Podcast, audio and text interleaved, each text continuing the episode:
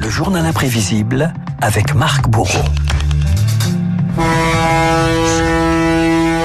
Voilà un petit peu de corne de brune, du, du France Marc. Les auditeurs ont peut-être reconnu la célèbre corne de brune du paquebot France. C'était il y a 60 ans jour pour jour. Le géant des mers entamé son voyage inaugural. L'occasion de revenir sur le destin tragique d'un des fleurons de l'industrie française de l'après-guerre. Et ce 11 janvier 62, Renault, des milliers de badauds s'étaient rassemblés sur le port du Havre pour contempler le départ du plus grand paquebot du monde. Ce jour-là, cap sur Southampton, de l'autre côté de la Manche.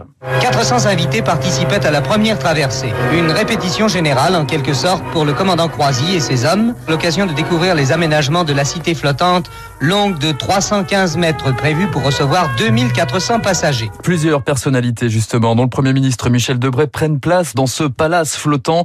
Renault, petite visite guidée. Le fumoir des premières classes, par exemple, occupe toute la largeur du navire, soit 32 mètres. Sous ce dôme étoilé qui la domine de 5 mètres 50 de haut, la salle à manger.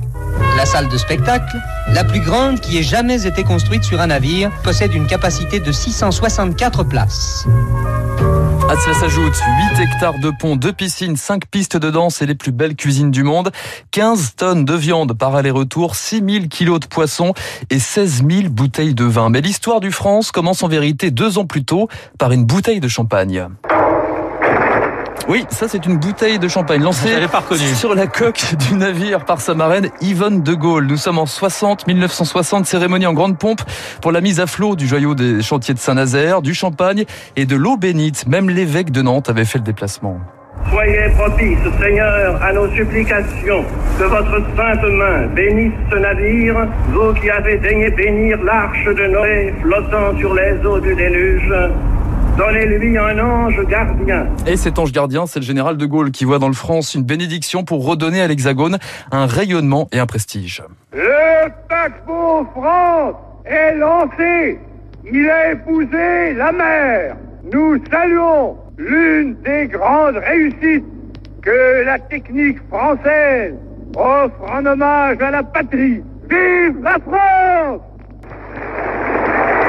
et petite précision, le champagne hein, qui était lancé sur euh, le France, c'était du Charles Heidsieck. Voilà pour euh, la petite Vous histoire. savez tout, mon cher. Je sais tout. Et le France a surtout épousé New York. Renault 379 traversées transatlantiques. La première le 3 février 62, cinq jours de fête et un accueil triomphal pour celui que l'on surnomme déjà le Faubourg Saint-Honoré de l'Atlantique. France entre dans l'Hudson River, escortée de dizaines de bateaux, saluée par les sirènes, survolée par des hélicoptères. Au milieu de gerbes d'eau des bateaux-pompes, France poursuit sa marche triomphale vers son quai d'Acosta. Le France, ambassadeur de l'Hexagone dans le monde, vitrine du savoir-faire français, inonde aussi la culture populaire. Tenez, en 1965, il sert même de décor pour la comédie Le Gendarme à New York. Alors où sommes-nous? That is the question, hein?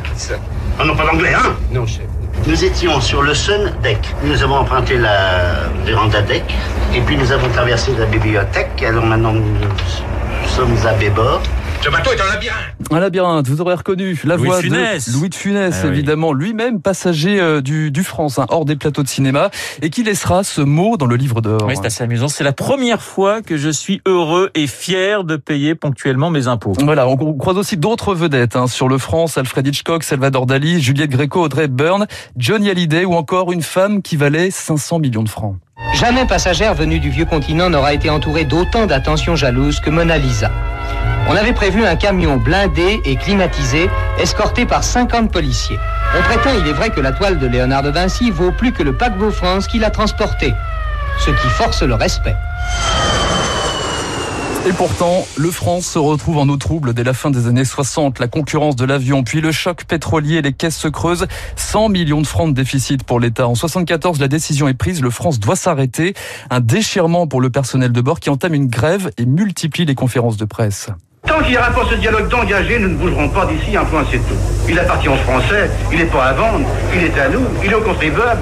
C'est quand même un objet de valeur, un chef-d'œuvre du génie maritime. Le navire est ancré pendant trois mois au large du Havre. Un bras de fer s'engage avec le gouvernement, mais le Premier ministre de l'époque, Jacques Chirac, est inflexible. Dans une période où l'austérité et l'effort sont indispensables, est-il raisonnable d'imposer aux contribuables le paiement d'une somme qui représente, je le rappelle, la construction de deux hôpitaux euh, par an?